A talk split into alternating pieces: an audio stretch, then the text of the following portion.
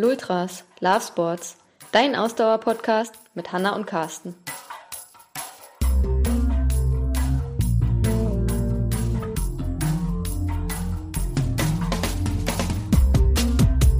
trainieren ja in so einem krassen Grad äh, zwischen Verletzung und Performance, um meiner Weltspitze mitzumachen. Äh, ja, da ist es quasi immer noch relativ schnell, dass man sich verletzt.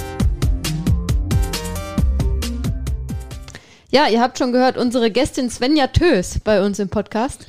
Ja, mit der haben wir noch äh, vor dem Jahreswechsel ein sehr spannendes Interview geführt. Über ihren fulminanten Weg von der Nicht-Triathletin zur Profi-Triathletin. Super, super spannend. Wir hatten viel Freude am Interview und wir sind sicher, ihr werdet auch viel Freude beim Hören. Und ah. dabei wünschen wir euch jetzt bei unserer ersten Lultras-Folge im Jahr 2021 ganz, ganz viel Spaß. Go. Hallo Svenja. Hallo, ich freue mich dabei zu sein heute bei euch. Ja, hi, hi auch von mir, Svenja. Schön, dass du äh, bei uns bist heute, beziehungsweise äh, virtuell bei uns bist. ähm, genau, ich würde sagen, wir legen mal gleich ganz scharf los.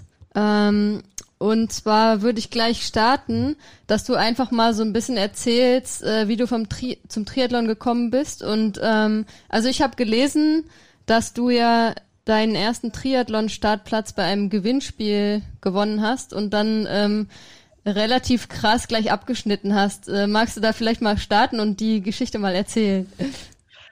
Ja, du, ich weiß jetzt nicht, äh, wie weit ich ausholen kann, aber ich mache mal die Kurzform. Wir haben Zeit. Kurzfassung von der ganzen Geschichte. Okay, sehr gut.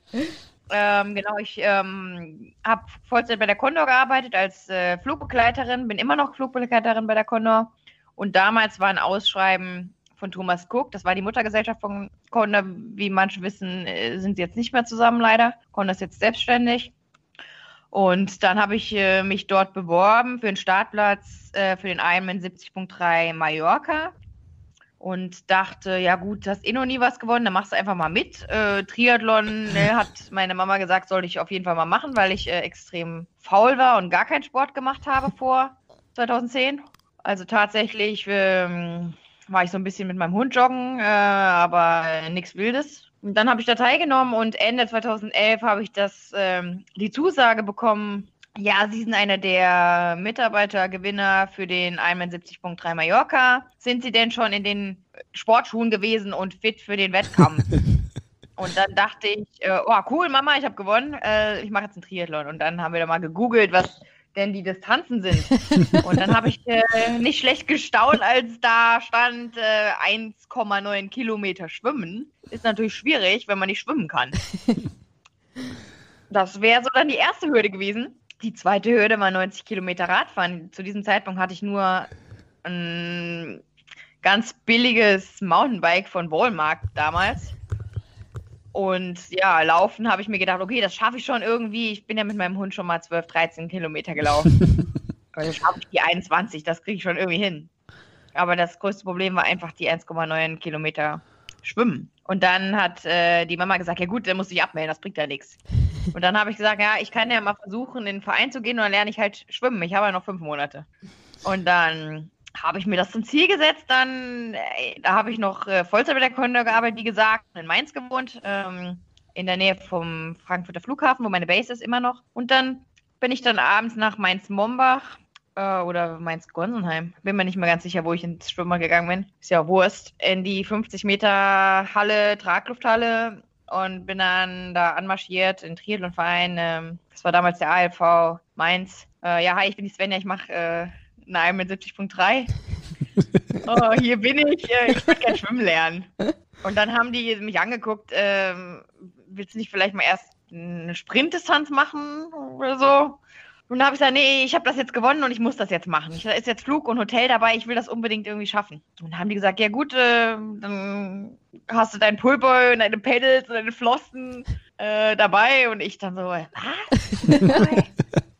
Mädels, okay, Flossen, das war mir schon ein Begriff, weil mal so ein bisschen schnorcheln mit meiner Familie, das habe ich schon öfter gemacht, aber da dachte ich natürlich an so Flossen, so riesen Wedler, die man da anhat. Mhm. Und dann, äh, ja, sind die da mit ihren normalen, ja, keine Ahnung, wie heißen die denn, Zocks oder was auch immer, Flossen da angekommen und Pulver habe ich dann auch endlich erfahren, was das ist. Und dann ging es dann tatsächlich los, ja, okay, dann schwimmst du halt mal 500 Meter ein.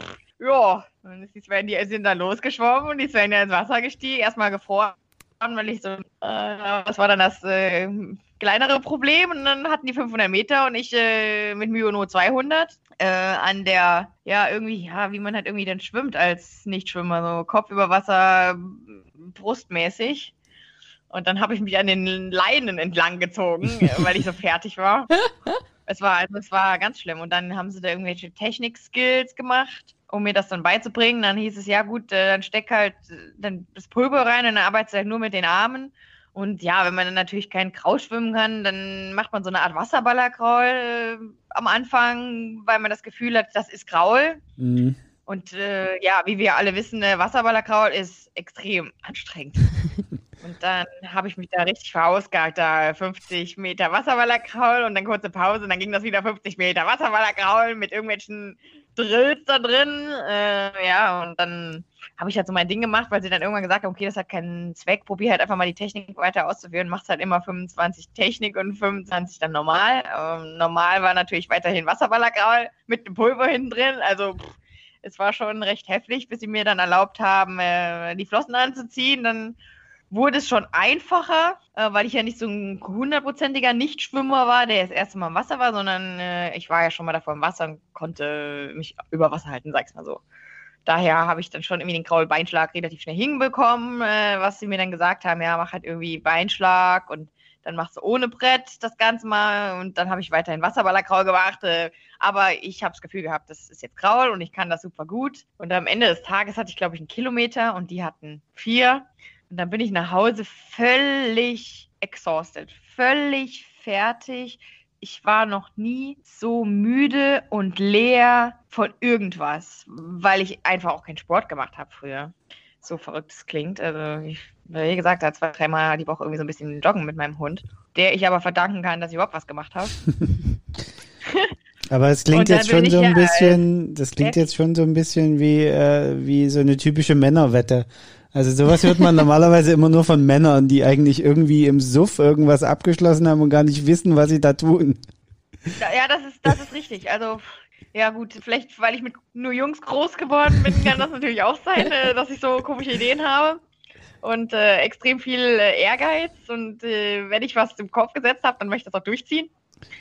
Und so ist das, ja, diese Wette gegen meine, gegen mich selber und äh, sag ich mal, meiner Mama zu beweisen, dass ich auch äh, Sport machen kann, weil mein, mein Papa war früher recht sportlich, gut, mittlerweile äh, leider nicht mehr. Ähm, aber meine Mama, die ist immer noch sehr, sehr, sehr, sehr sportlich und äh, fährt ganz viel Mountainbike und früher war sie Leistungsturnerin, also Leistungssport hat die auch betrieben. Touren ist natürlich jetzt völlig kaputt was ist natürlich, aber sie ist jetzt völlig kaputt, weil man damals nicht so wusste, wie man äh, die ganze Muskulatur vielleicht in, in, Form von Stabi besser trainiert. Aber die hat halt immer, die war immer mega peinlich berührt, dass ich so ein unsportliches Kind war. Und dann habe ich mir jetzt gedacht, so Mama, jetzt zeige ich dir, was ich drauf habe. Um ich, äh, jetzt nochmal darauf zurückzukommen, nach diesem Schwimmtraining bin ich mit meinem, mit dem Mountainbike von der Mama, wo ich dann auch hingefahren bin, das sind, glaube ich, zweieinhalb Kilometer gewesen bis zum Schwimmen oder das ist drei. Ich bin diesen Berg fast nicht mehr hochgekommen, weil ich so fertig war. Natürlich hatte ich auch nichts zu essen dabei oder sowas, weil ich mir gedacht habe, ey, wenn ich das da anderthalb Stunden schwimme, äh, dann brauche ich ja jetzt nicht groß was zu essen. Ich bin dann heimgekommen und es war eigentlich wie nach einem Ironman heute. es war so krass, also es war also, hab da erstmal alles leer gefegt, äh, sämtliche Kekse, Schokolade und sonst was. Und dann habe ich ins Bett geschmissen, erstmal durchgepennt. Das war richtig heftig. Und dann am nächsten Morgen sagte die Mama, und wie war's? Und ich dann so, ja, eigentlich ganz okay. Aber dann hat mein, ja, dann war das so Engel Teufel. Der Engel sagt, das wäre ja lass es. Der Teufel sagt, du musst weitermachen. Ja, aber dann habe ich mich dann ja, mit dem Teufel irgendwie angefreundet und habe gesagt, okay, ich gehe jetzt zwei, dreimal die Woche schwimmen und habe mir dann noch Einzelcoaching bei dem Schwimmen, also bei dem Triathlon äh, Head Coach vom ALV Mainz, von dem Verein, äh, organisiert und äh, habe da richtig heftig gearbeitet und äh, auch wenn ich dann eine Woche weg war mit der Condor, also fliegertechnisch, ähm, in Guadeloupe äh, oder lass es Santo Domingo sein. Die meisten haben, die meisten Hotels haben ja so ein Planschbeckenpool, ähm, Ferienanlage, wo wir dann im Hotel sind und dann habe ich da auch fleißig geübt. Also ich muss sagen, ich habe da richtig Zeit investiert, um da äh, schwimmen zu lernen. Ähm, natürlich ist ohne Schwimmlehrer äh, nicht zielführend. Denn erst nachdem ich hier äh, nach Basel gekommen bin, habe ich eigentlich schwimmen gelernt. Also das ist schon ein bisschen traurig, dass ich erst im Endeffekt, wenn ich 2012 angefangen habe mit Schwimmen, dass ich erst 2018 wirklich schwimmen gelernt habe. Also mit, mit Technik-Skills und ja, und was eigentlich Wassergefühl ist. Und vorher hat mir das nie so richtig jemand beigebracht, sondern es war immer nur ein Gecatche durchs Wasser. Es ist, ja, ist eine Schwimmart für sich. Äh, also Schwimmen ist eine Sportart für sich und das ist einfach nicht wie Laufen oder Radfahren. Du musst einfach ein Wassergefühl haben. Und von daher, äh, ja, spannende Geschichte irgendwie, dass ich da dann gleich bei meinem ersten äh, Triathlon, der dann im Mai, ich glaube 12. Mai oder 9. Mai 2012, ich glaube nicht mehr 100% sicher, bin ich da angetanzt, äh, habe dann auch einen Monat vorher oder anderthalb Monate vorher mein Rennrad bekommen. Erste Mal auf dem Rennrad gesessen, natürlich tausendmal umgekippt, weil wie wir alle wissen, wenn man dann noch keine Klickpedale hatte. Ähm, ja, dann waren wir einmal in Mallorca eine Woche noch und da sind wir dann auch tatsächlich diese 90 Kilometer Runde mal gefahren. Ich völlig fertig. Ich konnte mir da, das war drei Wochen vor dem Wettkampf, ich konnte mir gar nicht vorstellen, äh, wie ich dann noch laufen sollte danach äh, weil ich da zu diesem Zeitpunkt äh, die 90 Kilometer äh, Radrunde fast nicht absolvieren konnte. Ähm, aber das ist auch so ein, so ein Problem, dass ich einfach immer wie ein Rennpferd los, losrenne. Und auch damals als Amateur oder Nichtsportler, muss ich einfach sagen, war ich ja. Und dann gibst du halt alles. Und dann bist du natürlich wie so ein Kind, was losrennt und hat das Gefühl, ich fühle mich gut. Und dann bist du aber nach zwei Minuten völlig platt. Ja, und deswegen ist die 90 Kilometer halt relativ schwierig gewesen. Aber gut, untrainiert war ich natürlich auch. Aber nichtsdestotrotz war dann der Tag X gekommen und äh, es war ein ganzes Team von der Conne und Thomas Cook zusammengekommen und fand das ganz spannend, dass ich das, dass ich gar keinen Sport mache und auch schwimmen gelernt habe. Und ich fand das mega cool. Und dann war dann abends noch so ein, so ein Meeting zwei Tage vor dem Rennen und dann durfte man Fragen stellen. Und dann habe ich gesagt, ja, ich habe jetzt dann auch hier so einen Zweiteiler bekommen den sie ja dann gestellt hat, mit Thomas Cook groß drauf, alles andere als aerodynamisch, aber das war ja damals auch nicht wichtig, auch äh, abgesehen davon, dass ich Handschuhe anhatte und einen Aldi-Helm. ähm, aber ja, dann habe ich gefragt, ja, ähm, wie geht denn das dann, wenn man dann vom Schwimmen kommt? Zieht man sich dann komplett aus? Also hat man dann einen Badeanzug drunter oder zieht man dann eine Unterhose an? Und dann haben die gesagt, wie, du hast eine Unterhose an unter der Radhose? Ich so, ja, habe ich immer so gemacht jetzt die ganze Zeit äh, hast du nicht unten alles aufgeschürft? Da habe ich gesagt, ja doch, aber das ist normal, oder? Das ist halt so typische Anfängerfehler. Und dann habe ich dann gelernt, ah, okay, äh, du hast diese ganze Wettkampfbekleidung unterm Neo. Das ist ja mal spannend. Ähm, dann probieren wir es doch einfach mal übermorgen aus, ohne irgendwie vorher trainiert zu haben. Habe ich das dann so gemacht. Habe aber noch schön die Handschuhe dann angezogen beim Wettkampf und bin dann, äh, also natürlich nach dem Schwimmen, und bin dann auch recht gut dann losgeschwommen, war echt zufrieden. Ich habe es dann auch tatsächlich geschafft, durchzukraulen. Ähm, und hatte mega Freude mit meinem Neo da. Gut, dann hast du natürlich noch Auftrieb. Hat super Spaß gemacht. Dann, äh, wie gesagt, Handschuhe angezogen, all die Helm und los auf die Radstrecke mit dem Rennrad mit so Triathlon-Aufsatz vorne drauf. Äh, wobei das äh, aerodynamisch auch äh, vielleicht zwei Watt gespart hat. Äh, überhaupt. vielleicht auch einen. Ähm, ja, aber ich hatte mega Spaß, habe noch Peace-Zeichen äh, zu den äh, Fotografen gemacht. Ja, und dann kam ich auf die Laufstrecke und war da, ja, drittbeste von den ganzen 50 Teilnehmern. Und dann hat, da war meine Mutti noch dabei, mein Papa und mein Ex-Freund damals. Und dann haben die gesagt, ja, ich glaube, du bist dritte von den ganzen Teilnehmern, Svenja. Äh, jetzt kommt ja deine stärkste Disziplin, muss man jetzt schon fast lachen. Weil äh, ich war damals auch nicht, war damals auch nicht stark im Laufen, aber immerhin habe ich es mal gemacht. Und dann bin ich da losgerannt äh, und äh, war dann tatsächlich beste Teilnehmer von allen am Ende. Und äh, zweite in meiner Altersklasse, da war ich 19. Äh, mit, lass mich überlegen, fünf Stunden zehn waren es, glaube ich. Ja, ich glaube fünf Stunden zehn. Und das Ziel war unter sechs Stunden. Also ich war 50 Minuten schneller als eigentlich, oder sagen wir mal 55 Minuten schneller. Ja, 45 Minuten schneller, als ich irgendwie gedacht habe. Ähm, das war recht cool. Und ja, dann hatte ich die Quali für den Ironman 70.3 Las Vegas. Wusstest du da? Wusstest du da schon, dass, dass man sich da qualifizieren kann für eine Weltmeisterschaft? Hattest du das irgendwie vorher schon äh, mitgekriegt? Das, das, wusste, das wusste ich, ja. Das wusste ich. Dass es äh, in dieser Altersklasse, je nachdem, wie viele Teilnehmer es gibt, äh, ein bis zwei Slots gibt. Und es gab zwei. Und dann, wo ich, da ich Zweite war, durfte ich dann nach, äh, ja, nach Las Vegas. Und dann habe ich da damals diesen Coach angerufen, Olivier Elsner hieß der, kann mich noch gut erinnern, der hat echt viel für mich gemacht. Ähm, vom ja, Verein da in Mainz. Und er hat gesagt, ja, mega geil, da fährst du jetzt nach äh, Las Vegas zur Weltmeisterschaft. und ich so, ja, okay, cool. Das war dann auch mein zweiter Wettkampf. Haben wir natürlich auch gemacht, alle Flüge organisiert. Ja, hat auch damals äh, die Konde übernommen. Richtig cool. Ähm, ja, dann war ich damals in so einem, ich kann es noch genau, in so einem, außerhalb in so einem Casino äh, unter mit meinem Ex-Freund damals. Es war ja, recht spannend und es war so ein richtig runtergerocktes Casino. Weil ich meine, ich hatte damals auch schon nicht so monster viel Geld. äh, es, war, es war richtig witzig. Also ja, und morgens dann irgendwie noch Donut mit Peanut Butter drauf gegessen und dazu schöne heiße Schokolade mit Sahne oben drauf. Also alles, was man eigentlich so falsch machen kann, falsch gemacht. Und dann äh, musste man irgendwie schon zwei Stunden vor Start da sein, weil wir die letzten in der ähm, Age-Gruppe waren, die Jungen. Und sind dann, ähm, ja, haben da irgendwie noch zwei Stunden oder anderthalb Stunden gewartet, bis dann äh, damals Kiele, der dann, glaube ich, gewonnen hatte, und die anderen Profis und dann die ganzen Amateure durch waren. Und da hatte ich dann noch mein Peanut Butter Beagle dabei, oder Bagel heißt der. Das habe ich da natürlich auch noch äh, reingedrückt, weil es ist ja ein langer Tag. Das musste, ne? Also, wenn ich da heute drüber nachdenke, also, äh, wenn du schlecht performen willst, dann machst du das. ja, okay, aber ja. ja. Und dann ging es dann los und es war Schwimmen in einem See, ein richtig warmer, künstlich angelegter See in Henderson, das ist ein bisschen außerhalb von Las Vegas. Okay. Mhm.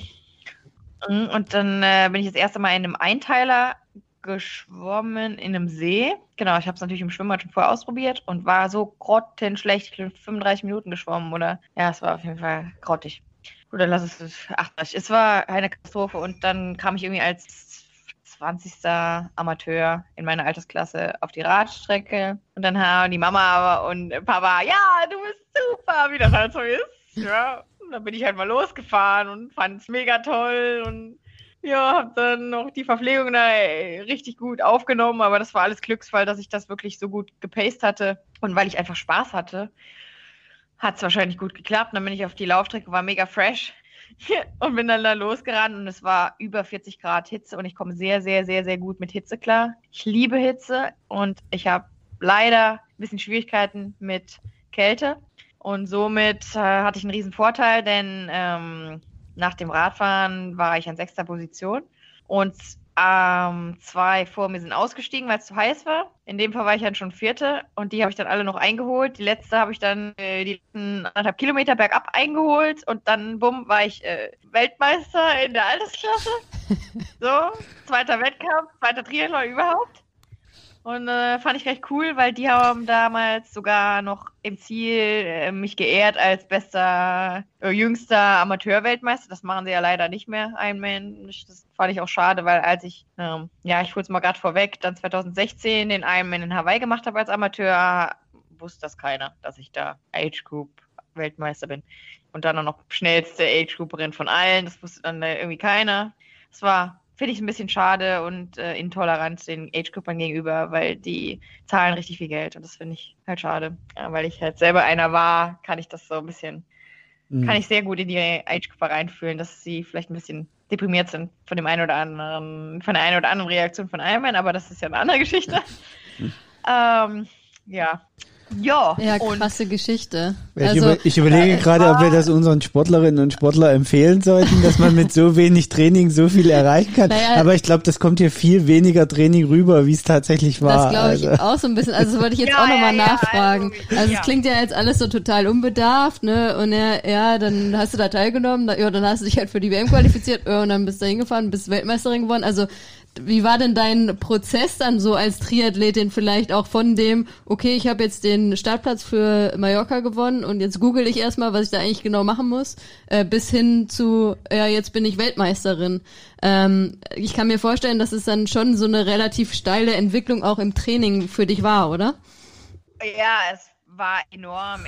Ich habe ein extremes Pensum da abgezogen. In jeder freien Minute ähm, war ich eigentlich irgendwie laufen oder Radfahren. Regeneration kam viel zu kurz in heutiger Sicht. Aber ich denke, wie das halt so ist, wenn du gar nichts gemacht hast und auf einmal anfängst zu trainieren, dann hast du äh, Sprünge, die sind immens. Und wenn du dann irgendwann mal ein gewisses Level erreicht hast, äh, wie jetzt, dann bist du über eine Sekunde froh. Ja. Und da ging das ja wirklich Minutenschritte. Ähm, ja, also ich habe sehr viel falsch gemacht. Aber ja, in dem Fall von 0 äh, auf 100 angefangen und äh, dann hat es irgendwie dann doch gefruchtet, weil ich äh, woher auch immer ein gewisses Talent habe für Ausdauersport. Niemand weiß bis heute von wem und wieso, weil meine Mama ist äh, sehr muskulös. Äh, mein Papa ist jetzt auch kein drahtiger Ausdauerathlet, der ist Windsurfen gewesen und fährt Ski, aber nie, nie jetzt leistungsmäßig, also ein Hobbysportler. Also ja, die sehen alle nicht so aus wie ich äh, und sind auch alles andere als ausdauernd, sondern eher schnell auf kurze Distanz. Äh, meine Mama, die hat mich vor 20 Jahren, äh, ja nicht vor 20, aber vor 10 Jahren hat die mich noch im Sprint abgehängt. Das also, ist schon, ist schon enorm. Das, ja, ja, das heute so, kannst du das über die Distanz retten. Der Lauf muss nur lang genug ja, gehen, da hat sie keine Chance. Ja, ja, ja, gut, ich bin auch ein bisschen schneller geworden. Ich glaube, jetzt hänge ich sie dann noch, äh, mittlerweile ab. Ich meine, wenn ich jetzt eine 60-Jährige, die äh, kein Laufen mehr trainiert, nicht abhänge, das wäre ein bisschen traurig.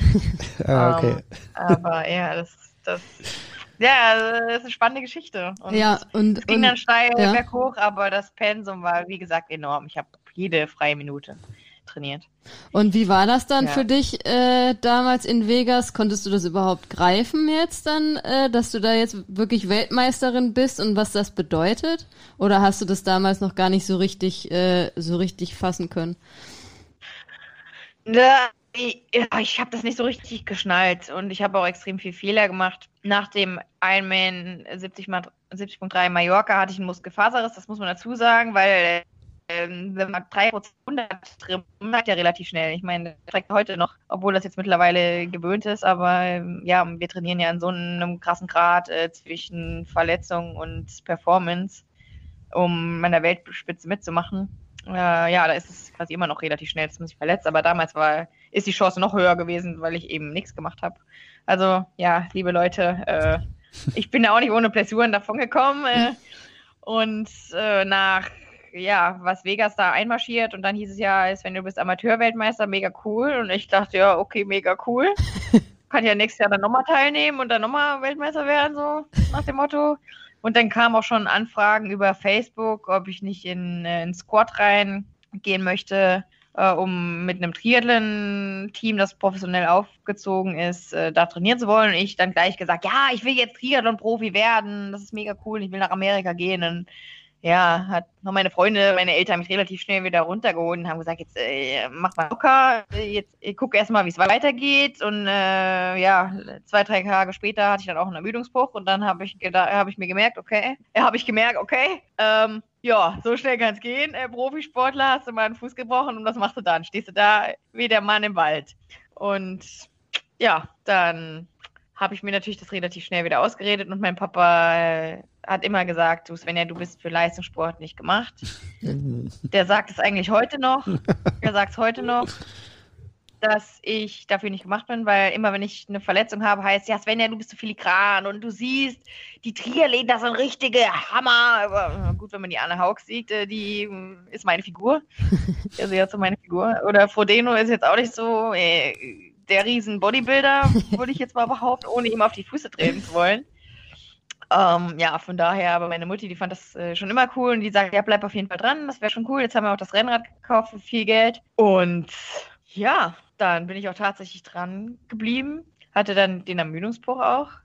Ähm, der Grund ganz einfach, nach dem, nach der WM, dem 73 äh, Las Vegas, äh, hatte ich nichts Besseres zu tun, als einen Roadtrip mit meinem Ex-Freund zu machen und am nächsten Morgen dann gleich mal 20 Kilometer laufen zu gehen. ja, und der Tag drauf äh, dann nochmal. Und der Tag drauf zehn. Und dann fliegen, arbeiten und vor Ort dann, damals noch in Mauritius ging das nämlich los, hatte ich so ein Stechen im Fuß, hatte ich das Gefühl, okay, da gehe ich jetzt auch nochmal eine Morgenrunde, 20 Kilometer laufen, so natürlich nüchtern, klar, muss ja nichts essen vorher. Easy, ich bin ja der Superman, ja, dann ging das los. Und dann sagte der Pilot, der auch äh, Chirurg war, also der hobbymäßig Piro Pilot und äh, als, ja nicht Vollzeit, aber ja, Teilzeit-Chirurg, äh, sagte er, du hast einen Fuß gebrochen. Ich dachte, ja, Käse, kann nicht sein, ja. Zu Hause gerönt, Fuß gebrochen. Ja, das war dann die Quittung. Ähm, falscher Ehrgeiz. Ähm, aber ich bin dran geblieben und habe mich dann auch nochmal qualifiziert für das nächste Jahr, äh, den 73 Las Vegas, die WM, und wurde dann aber dort hat es dann geregnet und in Strömen und ich habe mir sowas von die Hucke abgefroren, weil ich ja so mega sensibel bin Kälte in Las Vegas in der Wüste, weil wenn es da irgendwie bewölkt ist, äh, dann ist es richtig kalt. Und aber da hattest du auch sehr viel Pech, oder? Also ich meine, in Las Vegas regnet es doch nur einen ja, Tag im Jahr, wenn überhaupt. Äh, irgendwie fünf Tage im Jahr. Ja. Fünf Tage im Jahr regnet es da. Ja, es war richtig, also mega krass. Und dann wurde ich Vierte und war so extrem enttäuscht, weil ich meine, als Weltmeister kannst du nur verlieren. Mhm. Äh, und dann war ich so mega enttäuscht. Und dann sag ich so, ich habe jetzt keine Lust mehr auf diesen blöden Sport. und ich will jetzt, ich will jetzt nicht mehr, will jetzt keinen Sport mehr machen. Das ist doch alles so viel und so viel. Ähm, ja, du verzichtest so viel und jetzt kriege ich nicht mal mehr irgendwie eine Top-3-Platzierung hin und war so enttäuscht und wollte auch gar nicht auf die Siegerehrung. Das war total daneben. Also ich, ach, mega peinlich, was ich da abgezogen habe.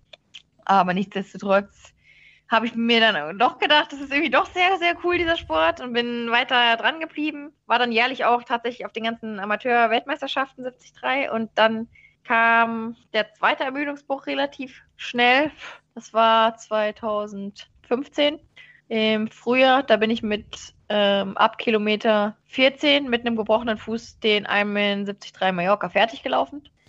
Ähm, ja, dann sieht man mal, wie leidensfähig ich bin. Alle haben mir gesagt, wie krass ist das denn bitte? Weil der Fuß war komplett durchgebrochen und äh, es war ein Trümmerbruch nachher, dass ich überhaupt noch Sport machen kann, ist ein mega Glück. Da hat der hat mein Schutzengel mal gesagt, okay, äh, diese Dummheit, die lassen wir jetzt mal nicht bestrafen, die bestrafen wir jetzt mal nicht.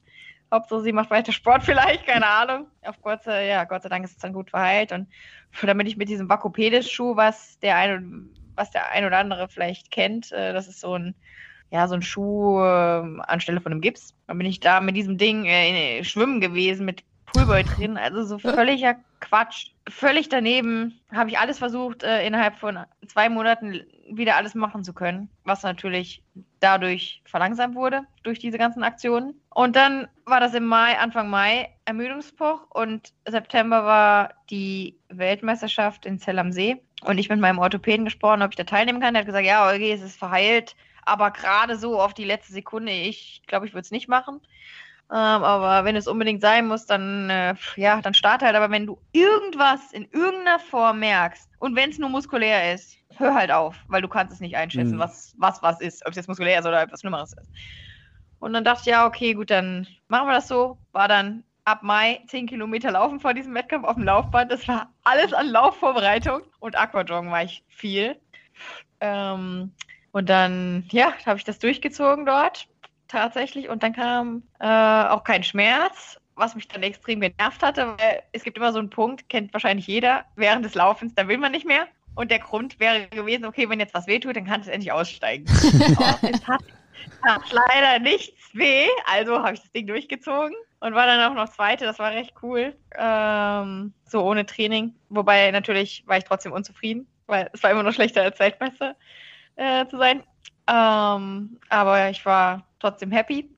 Und dann die nächste Hürde war dann äh, ein Anruf von der Thomas Cook. Du, wir haben die letzte Ausführung vom Ironman Mallorca äh, 2015 und danach gibt es den Ironman Mallorca nicht mehr. Wobei ich jetzt gehört habe, jetzt machen sie ihn anscheinend nochmal und du kannst den Startplatz umsonst haben, willst nicht teilnehmen. Und dann habe ich gesagt, äh, ich glaube, das ist keine gute Idee, weil ich bin noch nie in meinem Leben Marathon gelaufen. Äh, ich kann jetzt nicht innerhalb von zwei Monaten äh, ein Marathontraining hinlegen. Vor allem, wenn ich jetzt gerade mal zehn Kilometer Laufband ab Mai plus diesen Halbmarathon im Wettkampf gelaufen bin. Ich glaube, das ist keine gute Idee. Aber was ich tun kann, äh, ich, ich mache das mit und dann laufe ich Kilometer oder 20 Kilometer und dann steige ich aus. Und dann habt ihr trotzdem ein bisschen Werbung gehabt. Und haben die gesagt, ja, wunderbar, mega, kannst du machen, kriegst einen Startplatz. Habe ich mich noch mit der Mama in so eine ganz extrem krasse Unterkunft eingebucht. Für 20 Euro die Nacht. Fragt mich nicht. Es war wirklich mit Kakerlaken, oh allererste Sahne. Es war dick, Horror, wie im Horrorfilm. Ganz schlimm. Durchgelegene Matratze, schräg, die Federn rausgeguckt. Ich konnte nicht schlafen. Es war einfach, es war ganz Ganz, ganz schlimm, ganz schlimm. Aber nichtsdestotrotz bin ich dann am Morgens völlig fertig, dann an den Start äh, gewatschelt, mit, mit Neopren, glaube ich, schon halb irgendwie angezogen. Und dann ging das los und dann bin ich das erste Mal diese, ja, ich glaube, einmal bin ich vier Kilometer im Training geschwommen, aber nie mehr als drei. Genau. Genau, einmal bin ich vier geschwommen und sonst immer nur drei Kilometer. Das war das so die Grauzone. Und 180 Kilometer Rad bin ich auch nie gefahren. Das längste war 150 bis zu diesem Zeitpunkt. Also eigentlich alle Distanzen habe ich nie im Training absolviert gehabt. Kann man jetzt so Pi mal Daumen sagen. Und dann bin ich losgeschwommen. Es lief mega gut. Es war mit dem Landgang, ich kann mich noch gut erinnern. Ich hatte mega Freude und die Mama stand am Landgang und hat mich noch gefragt, alles klar? Ich so, ja, alles klar. Und bin wieder eingestiegen, los, weitergeschwommen. Äh, hatte eine recht gute Zeit äh, im Vergleich zum, zum 1,9 Kilometern, weil es fast gleich schnell war, auf die 3,8 gesehen. Wie das auch immer funktioniert, da keine Ahnung. Mittlerweile konnte ich ja dann auch äh, schwimmen mit einer Zweieratmung, immerhin. und dann bin ich die erste, das war so ein Schmetterlingsloop, also so zwei Loops, und nach dem ersten Loop von den also 90 Kilometern bin ich dann in Alcudia angekommen. Die Mama sagte, ah, das, ich, ich, war irgendwie Top, Top 10 äh, der Frauen insgesamt, hat sie mir zugerufen. Oder lass es Top 8 gewesen sein, ich bin mir nicht sicher. Und da dachte ich, ja, okay, äh, dann fährst du jetzt weiter. Weil auf dem ersten Loop habe ich mich nach 20 Kilometern in der Verpflegungsstation hingelegt, weil da jemand abgestiegen ist, um sein Gel zu holen, was ihm runtergefallen ist. Und dem bin ich voll, voll sorry, volle Granate reingefahren. Und ja, da dachte ich mir, also hier Hände offen, also volle, ja, volles Szenario irgendwie auf der Straße gelegen. Da dachte ich, ja komm, fährst du jetzt fertig die Runde, dann war es das. Das ist doch alles Mist, ganz ähnlich in Marathon laufen, weil du das nie gemacht hast. Aber nachdem ich dann natürlich irgendwie Top, das ist Top 8 gewesen sein, äh, im ganzen Profi-Damenfeld, dachte ich mir, okay, fährst du fertig und dann guckst du mal, wie du da im Rad stehst, dann kannst du ja mal loslaufen. Wobei im Hinterkopf hatte ich natürlich immer noch, okay, ich laufe eh nur 10 Kilometer. Dann habe ich mir natürlich meine eigene, meine eigene Wette wieder oder Kampf gegen mich selber, lass mal 180 Kilometer in deinem Leben gefahren sein. Ähm, ja, und dann habe ich es auch tatsächlich geschafft und äh, habe mich dann um, hab gewechselt und es war noch recht schnell. Ich war echt gut drauf, Schuhe angeschmissen und äh, los, gewatschelt und habe dann relativ meinen Rhyth schnell meinen Rhythmus gefunden und hatte einen Spaß und eine Freude. Und dann waren noch zwei ähm, weitere Teilnehmer vom Ironman Mallorca da und einer, also von dem 73, wo ihr die schon kannte, und einer, äh, einer hat teilgenommen, der andere hat nur Fotos gemacht. Und auf jedem Foto war ich strahlend und total happy. Irgendwann, irgendwann habe ich dann noch einen gefunden, der so mein Leidensgenosse, der mit mir gelaufen ist. Und dann hatte ich irgendwann 15 Kilometer, dann waren es auf einmal 20, dann waren es 30 und dann dachte ich, oh, es läuft immer noch mega gut. Und dann sagte der Kerl auf einmal so nach Kilometer 31, oh, das Tempo ist mir zu, zu schnell, äh, lauf alleine weiter. Und ich so, nee, nee, easy, ich mache jetzt einfach langsam. Und er sagte, nee, du bist mega gut drauf, lauf halt durch. Und dann habe ich, ja, mich noch ein bisschen angezogen, was echt krass war. Äh, und war dann nach den 42,2 Kilometern auch im Ziel super happy und natürlich müde, kann man ja, man kann jetzt nicht sagen, dass ich nicht müde war, aber überhaupt nicht ausgelaugt, weil ich mich einfach gepaced hatte und Freude hatte und genau mein, in meiner Zone gelaufen bin. Was man, ja, jetzt, das kann ich natürlich nicht mehr bringen, weil das kannst du jetzt da oben bei den Profis nicht, äh, nicht machen. Das wäre natürlich zu schön. Aber da war es tatsächlich für Top 7 gereicht äh, weil das Starterfeld war jetzt nicht so stark gewesen, wobei meine Radzeit extrem gut war. Zu den damaligen Verhältnissen, das war ja alles andere als aerodynamisch. Da 2015, da hat ja noch niemand so richtig von Aerodynamik gesprochen. Von daher habe ich eine recht gute Radzeit gehabt, äh, weil ich einfach irgendwie ein Ausdauermonster bin, warum auch immer. Lang und ausdauernd. Und dann hatte ich, war ich bester Amateur äh, des gesamten Starterfelds und äh, ja, ich weiß nicht, ob es Top 7 oder Top 8 bei den Damen war, bei den Profis. Die werden da recht angesäuert natürlich, dass da so ein Amateur so in die Top 10 kam. Und dann hatte ich die Quali für den Ironman Hawaii, der dann 2016 war. Und dann sagte die Mama, das musst du annehmen. Und ich sagte ah nee, komm, jetzt den will ich nicht. Und die eine, die auch teilgenommen hat, hat gesagt, bist du irre? Du kommst vielleicht nie wieder nach Hawaii. Und dann und jeder Amateur will mal nach Hawaii und du hast einen, du, du startest dir einmal, hast erst einen Versuch und kommst dahin, will, wer weiß, ob du es nochmal schaffst. Ja. ja. Oh, das ist so teuer und ich habe das Geld jetzt nicht. Und ja, Simone Pelz heißt sie, das ist ganz lustig, ähm, arbeitet auch bei der Con und die sagt, ich leih dir das Geld. Und das ist ja richtig viel, das ist ja über 800 Dollar. Ja ich leide das Geld, sagt sie mir. Und wir Flugbegleiter verdienen jetzt auch nicht so mega viel. Aber ja gut, dann hat die mir 800 Dollar geliehen und ich habe das dann übers Jahr zurückgezahlt. Ich fand es also immer noch äh, Hut ab, dass sie es gemacht hat. Und dann durfte ich auch tatsächlich 2016 nach Hawaii mit meinen Eltern. Ja, das war richtig krass. Diese, und ich habe es nicht richtig, so richtig realisiert, wie die ganzen Amateursportler um mich herum drauf waren und wie neidisch die alle waren. Ich konnte es nicht richtig verstehen, weil ich habe einen Versuch da abgeschossen und war schon da. Und war natürlich schade, dass ich jetzt nicht mehr Anlaufläufe machen musste, in irgendeiner Form, weil ich das dadurch extrem unterstützt habe, wie toll das eigentlich ist. Ähm, wobei heute weiß ich das natürlich. Ähm, insbesondere als Profisportler äh, ist das Ganze ähnlich schwierig wie für einen Amateur, würde ich mal behaupten, der noch daneben bei arbeitet. Man muss dazu sagen, ich habe ja auch Vollzeit gearbeitet. Mhm. Und ja, komm, dann tanzt dann da 2016 in Hawaii an. Das war heftig. Und wie hast ja. du dich da gefühlt, als du das erste Mal so auf die Insel gekommen bist? Warst du vorher schon mal so als Flugbegleiterin auf Hawaii oder war es auch generell der erste Besuch auf Hawaii? Ja, ich war ja schon fast über, fast überall, kann man jetzt nicht sagen. Also Australien, die Asien-Richtung war ich nur wenig unterwegs. Aber sonst war ich auch schon an vielen, vielen Orten und auch schöneren Orten als Hawaii, muss ich jetzt leider gestehen. Aber durch diese enormen Wahnsinn des Triathlons ist natürlich Hawaii zu meinem Lieblingsort geworden, weil es einfach einen Background hat. Nicht, weil es so super schön ist. Natürlich, weil, natürlich ist es auch wunderschön. Das ist alles, das ist, steht außer Frage. Aber dieser Flair ist einfach enorm und das äh, pusht äh, jede, ja, irgendwie jedes abgasende Auto auf die Seite und äh, ja, jegliche negativen Einflüsse, die man vielleicht sonst als negativ sieht, die werden irgendwie ins Positive gezogen oder äh, dass es so teuer ist, ist wahrscheinlich einer der besten, äh, der größten Faktoren, die man normalerweise als negativ empfindet, aber dort zahlt man dann äh, gerne mal irgendwie 150 Dollar am Tag für eine Unterkunft. das ist gar kein Problem, wo man normalerweise sagen würde, mache ich nicht. Um, ähm, ja, und dann bin ich da angekommen und konnte es aber immer noch nicht so richtig fassen, wie cool das war, weil alle gesagt haben, oh, das ist so mega cool und und ich war schon an anderen Orten, wie zum Beispiel Myanmar in Asien, da dachte ich, das ist so viel cooler da. Was wollen die hier alle? Was ist denn da jetzt so super? Ich meine, das ist ein Paradies dabei, aber ist teuer und ja, wie, was schon die Punkte, die ich genannt hatte.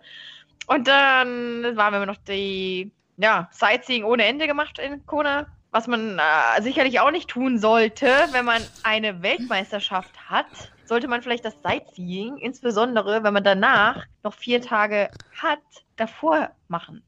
Ähm, alle da trainiert und mein jetziger Trainer war auch da, Markus Jetzer. Der ist da trainieren gegangen äh, oder ja, gefrühstückt, trainieren, äh, schlafen, also essen, schlafen, trainieren, schlafen. So viel Regeneration, wie du eigentlich nur kannst. Nicht aus der Hütte raus, wie man das auch tun sollte, wie ich das auch heute natürlich tue. Regeneration, Regeneration, damit du einfach besser wirst. Und damals habe ich jede Freiminute genutzt, um irgendwas anzuschauen. Und dann war ich auf der Parade, dann habe ich diesen 10-Kilometer-Lauf angeschaut, dann habe ich diesen Unterhosenlauf an der Pen Run mitgemacht. Also eigentlich alles, was nur so ging äh, habe ich da mitgenommen. Äh, ja, wie gesagt, dann noch so eine Wanderung zu den Wasserfällen mit meinem Papa. Der musste abbrechen, weil, wie gesagt, er ist nicht so fit. Der konnte, kam den Berg nicht mehr hoch. Der musste mit dem Auto in den Berg hochfahren. Das war schon, war schon, war schon heftig. Also, oh mein Gott, wenn ich mich da zurück erinnere, es war einfach nur so dämlich. Aber ja, tatsächlich, alles habe ich nicht gemacht. Den 10-Kilometer-Lauf habe ich nicht gemacht, weil ich mir gedacht habe, ist vielleicht nicht so eine gute Idee, weil ich Schienbein-Kann-Syndrome hatte und mein Lauftraining sowas von schlecht war. Nochmal, ähm, falsches Schuhwerk, muss ich jetzt dazu sagen. Jeder, der Schienenbeinprobleme hat, sollte mal seine Schuhe anschauen und sich da professionelle Hilfe holen. Ja, und anderthalb Monate vorher war ich quasi, die Laufvorbereitungen waren vielleicht 40 Kilometer äh, gestückelt in 8 Kilometer Läufe und Aquajoggen ohne Ende, da zweieinhalb Stunden Aquajoggen. Also wenn man ein gewisses Lauftalent hat, was ich mir jetzt zusagen würde, kann man tatsächlich mit Aquajoggen einen Marathon, eine Marathonvorbereitung machen und äh, unter viereinhalb Stunden, unter dreieinhalb Stunden ins Ziel kommen beim Marathon. Das ist schon, das ist schon recht spannend. Ja, und dann bin ich dann, dann war der Tag X. Da war noch so ein bisschen Stress mit meinem Papa, weil der nicht wollte, dass ich in dem Einzelbett schlafe. Äh, der wollte, dass ich auf der Couch weiterhin schlafe, wo ich die ganze Zeit geschlafen hatte, weil er im Einzelbett schlafen wollte, was aber nicht so aufgemacht war.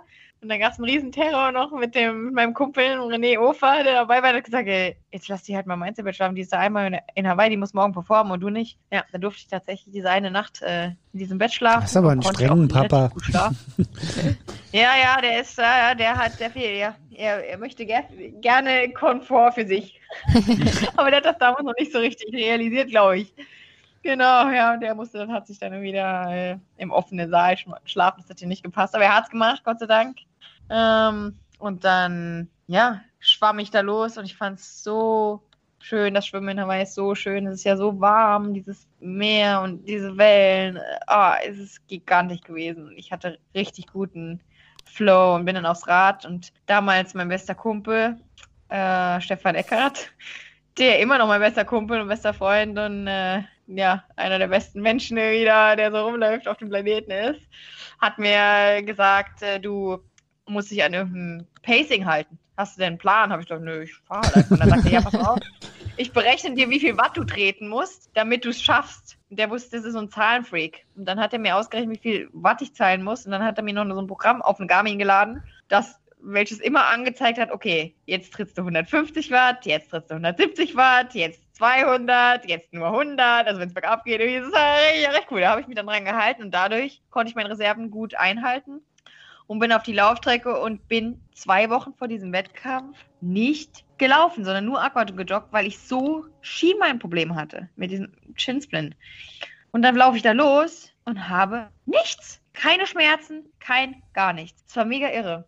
Und dann laufe ich los ähm, und unten, äh, ja, in der Stadt ist natürlich mega cool und du wirst getragen von den Leuten. Und mhm. wenn es dann hinten Richtung Energy Lab geht, wo auf einmal Redi Ofer, mein Kumpel, der mich auf dem Rad äh, ja legal immer vorgefahren, angehalten und Zeiten gesagt, äh, begleitet hat, war dann auf einmal weg und ich wusste nicht, dass der da nicht hin darf. Und kurz vor, zuvor habe ich gesagt, jetzt halt halt mal die Klappe, weil er mich gefragt hat, ob es mir gut geht. Und mir ging es, äh, ja, mir ging es zwar gut, aber äh, sowas willst nicht gefragt werden. Ja, und ich so, jetzt halt halt mal die Klappe und auf einmal war er weg und ich so, oh mein Gott, Svenja, was hast du jetzt getan? Jetzt hast du ihn beleidigt, jetzt hast du deinen Sportler verkrault.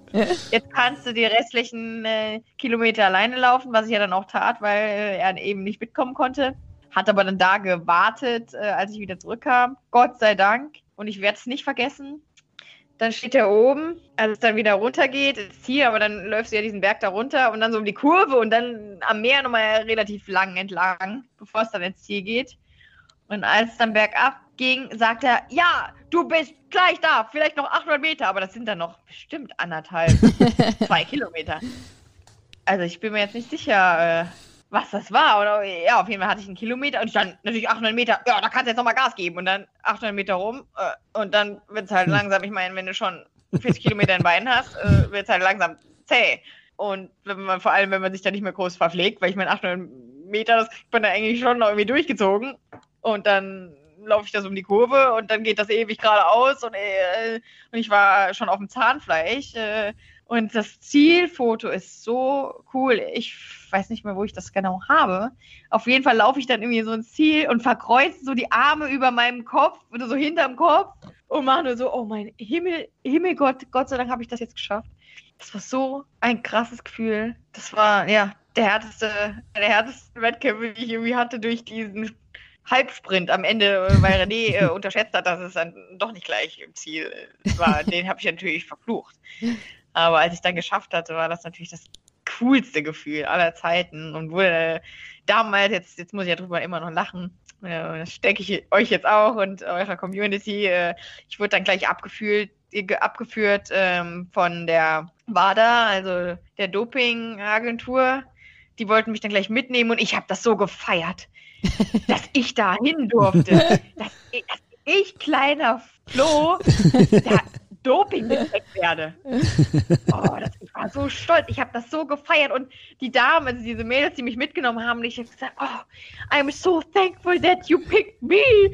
Oh, this is so great. Und ich konnte aber nicht mehr richtig gehen, weil ich so Monsterblasen unter die Füßen hatte. Ich bin ja da so lang geschlappt und saß dann oben ähm, da bei den ja, den Leuten, die haben dann da ihre, ihr Zeugs ausgepackt, was ich mittlerweile ja sehr gut kenne, weil ich äh, sehr, sehr hoffe, jetzt durch den NTP-Pool ähm, gecheckt werde. Aber damals war das alles neu und super spannend. Und äh, witzigerweise war die Anja Beranek äh, damals noch da. ich war ja äh, unter den Top 10, das war ja super krass. 2016 äh, und dann dachte ich so, krass, wow, da sitzt du mit so einem Star jetzt da. Sven, ja, du kleiner Flo. Und darfst da Doping gecheckt werden und ich so mega happy. und dann gab es da Gatorade. Ich kann mich da so, das ist so glasklar erinnern an dieses Story und bin dann da mega stolz äh, rausmarschiert. Meine Eltern und, und René schon einen halben Herzinfarkt, weil die nicht wussten, wo ich war, natürlich. die haben mir gedacht, ey, jetzt ist die Medical äh, zählt da irgendwo äh, an irgendeine Infusion, weil äh, da siehst du ja alles da in Hawaii. Mhm. Ähm, ja, aber ich bin dann das, das Erste, was ich, ich habe nicht gesagt, äh, Ah, natürlich, natürlich wussten wir zu diesem Zeitpunkt auch, dass ich bester Amateur war. Das hat mir René dann auch noch gesteckt. Deswegen war ich so motiviert und äh, wollte dann diesen Endsprint machen, wobei ich äh, knapp 20 Minuten vor der zweiten Amateurin von allen Amateurinnen im Ziel war und 16. Gesamt von allen Profi-Damen. Also, also du hättest ja eigentlich Zeit lassen können. ja, ja, ich hätte mir wirklich, ich hätte noch gehen können, ta tatsächlich. Mit diesen Blasen an den Füßen hätte ich das Wobei, wenn du dann gehst, dann äh, ja, stehst, bleibst irgendwann ja. stehen, weil es war übel. Also wie wie von einem ET äh, Wasserleichen-Style, ekelhaft. Wahnsinn. Ich konnte auch dann zwei Tage nicht mehr gehen, weil es war übel. Ich habe sowas noch nicht erlebt. Zwischen jeder Zehe war eine Blase, unterm Fuß waren Blasen, also die Fuß, die Schuhe waren nicht die richtigen, wobei kann ich mir auch vorstellen, dass dadurch, dass du anderthalb, dass ich anderthalb Monate kein Lauftraining gemacht habe, haben die Füße sich wahrscheinlich auch gar nicht mehr erinnern können, aber wie dann, das eigentlich ist. Dann ist es ja äh, doch gut, wenn man vorher ein bisschen Sightseeing macht, weil, weil man danach gar nicht mehr gehen kann. Die, also, also, als hätte ich es gewusst, in diesem Fall, ich konnte nichts mehr machen. Ich habe nur noch meinen jetzigen Trainer getroffen, den Markus Jetzer. Der hat das Ganze verfolgt gehabt und fand das mega krass, was ich da abgezogen habe, weil der hat mich auch schon verfolgt äh, beim einen in Mallorca und fand das recht cool. Und dann, äh, was ich dann in Hawaii geleistet habe, das fand er dann nochmal cooler. Die haben mich dann noch auf den Flughafen gebracht und ich bin dann noch weiter rüber geflogen nach Maui, wo ich dann mit René und Eike, dem Kumpel vom René, im Apartment war für zwei Tage in Maui. Da konnte ich dann auch nochmal einigermaßen mit Flipflops mich fortbewegen, aber gehend auch nur äh, 200 Meter. ansonsten bin ich mit dem Mountainbike vom René gefahren, der das dabei hatte. Und ja, ich war richtig krass drauf. Ich war super happy äh, Weltmeister und der Siegerehrung sagte der Michael Lovato, der mein Lieblingssprecher, der ist so ein netter Kerl von Iron Man, sagte zu mir, Well, Svenja, now you are Ironman 70.3 World Champion in your age group. Uh, you won the Ironman World Championship in your age group. I think it's time to turn pro. Und ich so, ja, ja, ja, maybe one year, I don't know. Ja, dann habe ich mir dann echt überlegt, äh, ob ich das machen soll. Ähm, und dann hat es ja, ein bisschen mehr als ein halbes Jahr gedauert. Dann habe ich dann auch tatsächlich die Profilizenz verspätet beantragt. Und ja, seitdem bin ich tatsächlich Profi und liebe es. Ja, Wahnsinn. Was, also was für eine Geschichte, alles äh, irre. Also äh, äh, absolut beeindruckend, auf jeden Fall. Ähm, ja, ja, also, ja, everything ja. is possible. Ja. ähm, ja, ja, krass. Also du bist jetzt seit äh, dann seit 2017, glaube ich, bist du Profi, ne? Oder? Genau, Ende 2017 mhm. bin ich Profi ähm, und habe dann tatsächlich auch schon gleich im ersten Profijahr bei der Challenge Heilbronn wurde ich Dritte. Das war mein erster Wettkampf. Dann habe ich den 73 Cozumel äh, Dritte. Dann war ich in Calgary Dritte und äh, äh, jetzt muss ich mal ja, irgendwie vierte in Racine bei einem 73 Rennen hinter Holly Lawrence, äh, Sarah Papia, Papiano, Pipia, Sarah, hey, könnt ihr mir kurz weiterhelfen? Sarah Pipiani mhm. ist die? P ja, äh, so ähnlich, ja. Ich komme bei ihr auch immer ins Stocken. Pi Pi Pipiano, ja, genau. Pipiano? Sie war noch, ja. ja, ja, ja, genau. Aber alle, ich denke, alle, die sie kennen, die wissen, wer gemeint ist. Ja. Wer war noch dabei? Ja, noch jemand war vor mir. Also richtige Granaten. Also das war ein richtig gutes Rennen. Laufperformance bis dahin auch wieder richtig gut. Und ja, ich kann mich über das Jahr wirklich nicht beschweren. Äh, mit vier Starten, dreimal dritte Plätze abzusahnen beim ersten Profijahr. Das schafft nicht jeder. Äh, das war mir da auch nicht so ganz bewusst. Ich dachte, ja, das ist normal. ähm, ja, also ich habe da irgendwie schon recht cooles Talent gehabt und ja, das war, ja, es war recht, recht, recht cool. Und ähm, ich, Gefühl habe, dadurch, dass das Wissen immer größer wird, wie man sich leistungsmäßig verbessern kann, ist die Dichte so extrem nah momentan, mhm. wie das noch nie der Fall war. Ja. ja. Nichtsdestotrotz, 2018 mhm. äh, hast du dann deinen ersten Ironman als Profi-Triathletin gewonnen, oder? Wenn ich richtig informiert bin. Ja. ja, nachdem ich das erste Profi-Jahr dann 2017 hatte äh, und nebenbei studiert habe und bei der Condor weiterhin noch drei Viertel gearbeitet habe, habe ich das ähm, nicht für, für, für mich nicht existierende Burnout irgendwie dann doch eingefangen ähm, ich weiß nicht, wie ich das abgezogen habe damals. Studium, Fliegen und den Sport. Ich habe überhaupt keine Freizeit mehr gehabt. Ich bin, ich hatte sieben Stunden Schlaf und jetzt schlafe ich um die neun. Also Regeneration war eine Katastrophe. Ich war permanent, also hinten raus, so eine latente Müdigkeit, permanente Müdigkeit. Ähm, hatte noch das pfeifische Drüsenfieber zwischendurch irgendwie, ohne groß gemerkt zu haben. Also ich meine, ich lag dann zwar zehn Tage da irgendwie extrem konnte nicht mehr Arme und Beine heben, aber wir dachten, nee, ja, ist halt eine normale Grippe. Ähm, ja, ich war einfach so platt, das habe ich im Leben noch nicht erlebt. Ähm, konnte auch dann äh, eine Zeit lang, ich konnte dann gar nicht mehr schlafen, so aufgedreht war ich. Und dann hatte ich auch keine Lust mehr auf den Sport, weil ich einfach nicht mehr, ich konnte es nicht mehr stemmen. Ich habe gesagt, wie, wie soll das weitergehen? Ich muss mein Studium beenden und ähm, ich muss Geld verdienen. Ähm, das funktioniert nicht mehr. Ich muss mit diesem Leistungssport aufhören. Wobei ich natürlich dann auf, aufs Mal recht viel Einnahmen hatte mit diesen ähm, drei dritten Plätzen. Das war natürlich erstaunlich. Ähm, Sponsorenverträge hatte ich zu diesem Zeitpunkt leider noch keine, weil dann wäre das sicherlich ein bisschen mehr gewesen, aber nichtsdestotrotz war es schon so recht viel. Äh, Gott sei Dank, weil da hatte ich einen gewissen Puffer ähm, und musste dadurch jetzt nicht Vollzeit bei der Konto arbeiten. Aber ich wollte keinen Leistungssport mehr machen. Ich habe gesagt, gut, das war jetzt das erste Profijahr und das letzte und ich mache jetzt ein bisschen amateurmäßig weiter.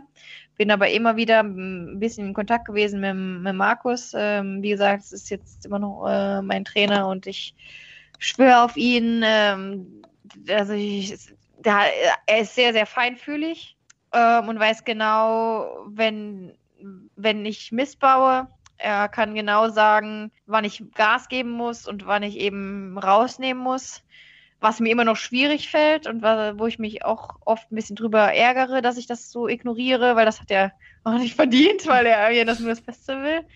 Aber er hat mich tatsächlich dann dazu gebracht, nach Basel zu kommen und hat gesagt, Svenja, ähm, es ist, da ist ein Exit, wir kriegen das wieder hin, komm mal nach Basel und ich mache da so ein bisschen ähm, ein Reset. Wir schwimmen einfach mal ein bisschen und ich gucke mir das an, wie das Schwimmen ist. Und dann war ich ähm, zuvor, bevor ich dann nach Basel kam, noch für ein halbes Jahr am Olympiastützpunkt in Luxemburg, die mich damals nach dem Erfolg in 2016 in Hawaii wollten. Habe da mit den Olympischen äh, mit trainiert und das hat mich natürlich noch, noch mal on top völlig zerstört, weil die schwimmen eine Pace, äh, das ist ja nicht mehr normal. Ich meine, die Abgangszeiten 1,30 ist ja da ja, die Regel. Und das ist für mich heute schwierig mhm. zu schwimmen. Und damals bin ich da angekommen, äh, 1,32, aber das war Max. Ich bin dann 1,32 Max geschwommen und konnte quasi gerade wieder los. Ich habe mich da sowas von zerstört. Aber wie gesagt, Schwimmen, irgendwie Techniktraining oder Drilling, wie man Wassergefühl erlernt, das haben wir da nicht gemacht, weil die einfach schon alle Top-Schwimmer sind. Die schwimmen seit sie klein sind kannst ja bei olympischen Distanzen kannst du ja dann einpacken, wenn du da nicht mal zumindest mhm. mal 1,25 schwimmst auf 100. Ne? Also äh, mal mindestens. Ja, und dann bin ich nach Basel gekommen und äh, Markus äh, mit mir dann in ein Schwimmbad gegangen und ich dann davor geschwommen und dann hat er gesagt, ach du lieber du schwimmst ja, es ist ja eine Katastrophe, was machst du da? Ist das Schwimmen? Da war ich natürlich so, haben wir ein bisschen auf die Füße getreten gefühlt, logischerweise ähm, weil ich ja extrem viel Schwimmtraining ab 2012 schon gemacht hatte. Das hatte ich am Anfang des Interviews ja gesagt. Ähm, ich habe quasi, ja, man kann sagen, fünf Jahre lang bin ich zwar geschwommen, aber äh, ohne ja überhaupt ein gewisses Wassergefühl zu haben, sondern einfach nur ausdauermäßig bin ich da ein bisschen geschwommen. Was sehr schade ist, weil ich da Trainingsjahre natürlich verloren habe im Schwimmen. Aber man kann es jetzt nicht die Uhr nicht zurückdrehen. Und ich bin froh, dass ich auf Max gestoßen bin. Der hat dann zwei Monate lang mit mir so Pille-Palle-Training gemacht. Also irgendwie mal drei Kilometer oder fünf Kilometer laufen gegangen. Also ja, so ein 20 äh, Rad gefahren und äh, ja, ein bis zwei Kilometer geschwommen, aber das alles nur an einem Tag. Also nicht alles an einem Tag, sondern immer nur eine Disziplin an einem Tag. Mhm. Und ich war, ich war schon hungrig nach mehr, weil er mich so gebremst hatte und ich ja eigentlich gekommen bin, um nochmal mit dem Sport anzufangen. Und dann dachte ich, es hat mich dann irgendwie so genervt, dass ich so wenig hatte und ich wurde halt immer hungriger, dann doch immer anzufangen und nochmal mehr zu machen. Und er hat mich aber immer mehr gebremst, immer mehr in dieses Ich will mehr, ich will mehr gebracht. Und dann hat er mich wirklich da so weit gebracht, dass ich gesagt habe, okay, äh, ich habe jetzt so viel Bock nochmal. Ich bin jetzt so heiß drauf. Ich, ich, ich, gebe es nochmal einen Versuch. Und er hat mich trainiert. Äh, er hat da so eine eigene Software entwickelt, der ist Informatiker, ähm, die nur auf mich und äh, seinen anderen Athleten angewendet wird. Äh, man muss dazu sagen, leider hatte er die noch nicht, äh, weil er war auch zweimal in Hawaii. Also auch ein super Athlet und äh, sehr, sehr, sehr, sehr guter Radfahrer. Er kennt sich sehr gut mit Aerodynamik aus und ähm, hatte sehr viel Interesse in diesem Bereich. Und dann kam die Challenge Sardinien und da habe ich dann tatsächlich, das wurde dann zum Duathlon, äh, wo ich einen riesen Panik hatte, weil da recht große Namen am Start waren. Und das war ein Rennen drei, Mond, drei Wochen vor dem Ironman Cozumel, was mein Hauptwettkampf gewesen war, ähm, mit der Idee, wir qualifizieren uns für Hawaii. Das war Markus' Idee. Äh, ich habe natürlich vielleicht zu zwei, drei Prozent dran geglaubt, dass das irgendwie aus einem Glücksfall passieren kann, weil ich meine, einmal hatte ich ja schon mal Glück in Hawaii, vielleicht habe ich dann nochmal so ein mega Glück. Und äh, Markus glaubt nicht an Glück, der glaubt an Performance. Äh, aber nicht, dass irgendwelche Energie vom Himmel runterkommt. Ähm, das, ich, an sowas glaube ich ja noch, dass irgendwie die Energie von oben runter auf mich einbrasselt. Ähm, ja, aber ja, das ist so mein Dreaming, aber da glaubt er nicht dran. Er sagt, entweder ist gut trainiert oder eben nicht. Und das zeigt sich dann im Wettkampf. Und dann, äh, ja, kam die Chance Sardine und er sagte, Svenja, du bist auf den Punkt fit. Und da dachte ich schon, oh krass, der glaubt an mich, der erzählt mir das jetzt. Das ist schon mal gut. Jetzt versuch halt auch mal da was abzuliefern. Und das, ich habe mich extrem penibel an den Plan gehalten, weil ich ihn auch nicht enttäuschen wollte und weil ich, weil ich dem, weil ich ihm eine Chance geben wollte und ausprobieren wollte, ob das auch funktioniert, weil vorher das, was ich gemacht hatte, ähm, hatte zwar einigermaßen gefruchtet, aber ich war eben dann in dieser Burnout-Situation, also bin ich diesem Plan gefolgt und wurde da tatsächlich, äh, ja, ich habe diesen Wettkampf gewonnen ähm, bin auch tatsächlich nach dem, es waren zwei Runden und nach Kilometer 15 war ich dann allein unterwegs an der Spitze und dieses Gefühl, ähm, das war so ungewohnt und merkwürdig und befremdlich. Ich habe das nicht geglaubt, dass ich es ins Ziel schaffe, dass da niemand von hinten aufläuft. Und ich habe es tatsächlich geschafft und greife diese, diese Bande, dieses Zielband und, und ich konnte es gar nicht fassen. Es war unfassbar. Ich, ich war, ich konnte, äh, das war, oh, es war un, unfassbar krass. Dazu mal Markus außer sich, der war natürlich auch mega, mega happy. Ich meine, wenn man als Coach äh, so ein, ja, seinen Athleten zu einem Sieg äh, pusht, ähm, ist jetzt nicht so schlecht. Wäre ich auch stolz, weil er dafür verantwortlich ist, muss man einfach sagen. Das ist eine 50-50 Sache. Und dann hat er gesagt, Svenja, du bist bereit für Naim in Cozumel. Und Cozumel äh, lag mir gut oder liegt mir gut, weil das sehr, sehr heiß ist. Und ich habe mich riesig gefreut auf diesen Wettkampf. Aber die damalige Achte aus Hawaii war auch am Start, die Angela Neath. Und die war eben, ja, und zwei, drei andere. Äh, Michael Westerby war noch dabei und ja, noch zwei andere Shots. Äh, Kesley Win, Withrow, ja, also wirklich ein paar gute Athleten. Und dann dachte ich mir, jetzt kommt ja der kleine Flo, jetzt hat das zwar einen guten Wettkampf Sardinien, aber das ist nur die Hälfte und es war auch noch ein Duathlon und mir liegt hier laufen recht gut und dann hatte ich wieder Selbstzweifel, oh, das funktioniert nicht so richtig gut.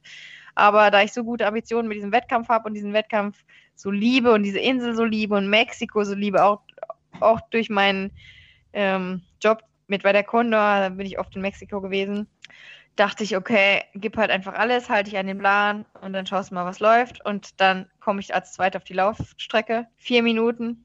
Ähm, ich glaube, es waren vier Minuten. Markus weiß das besser.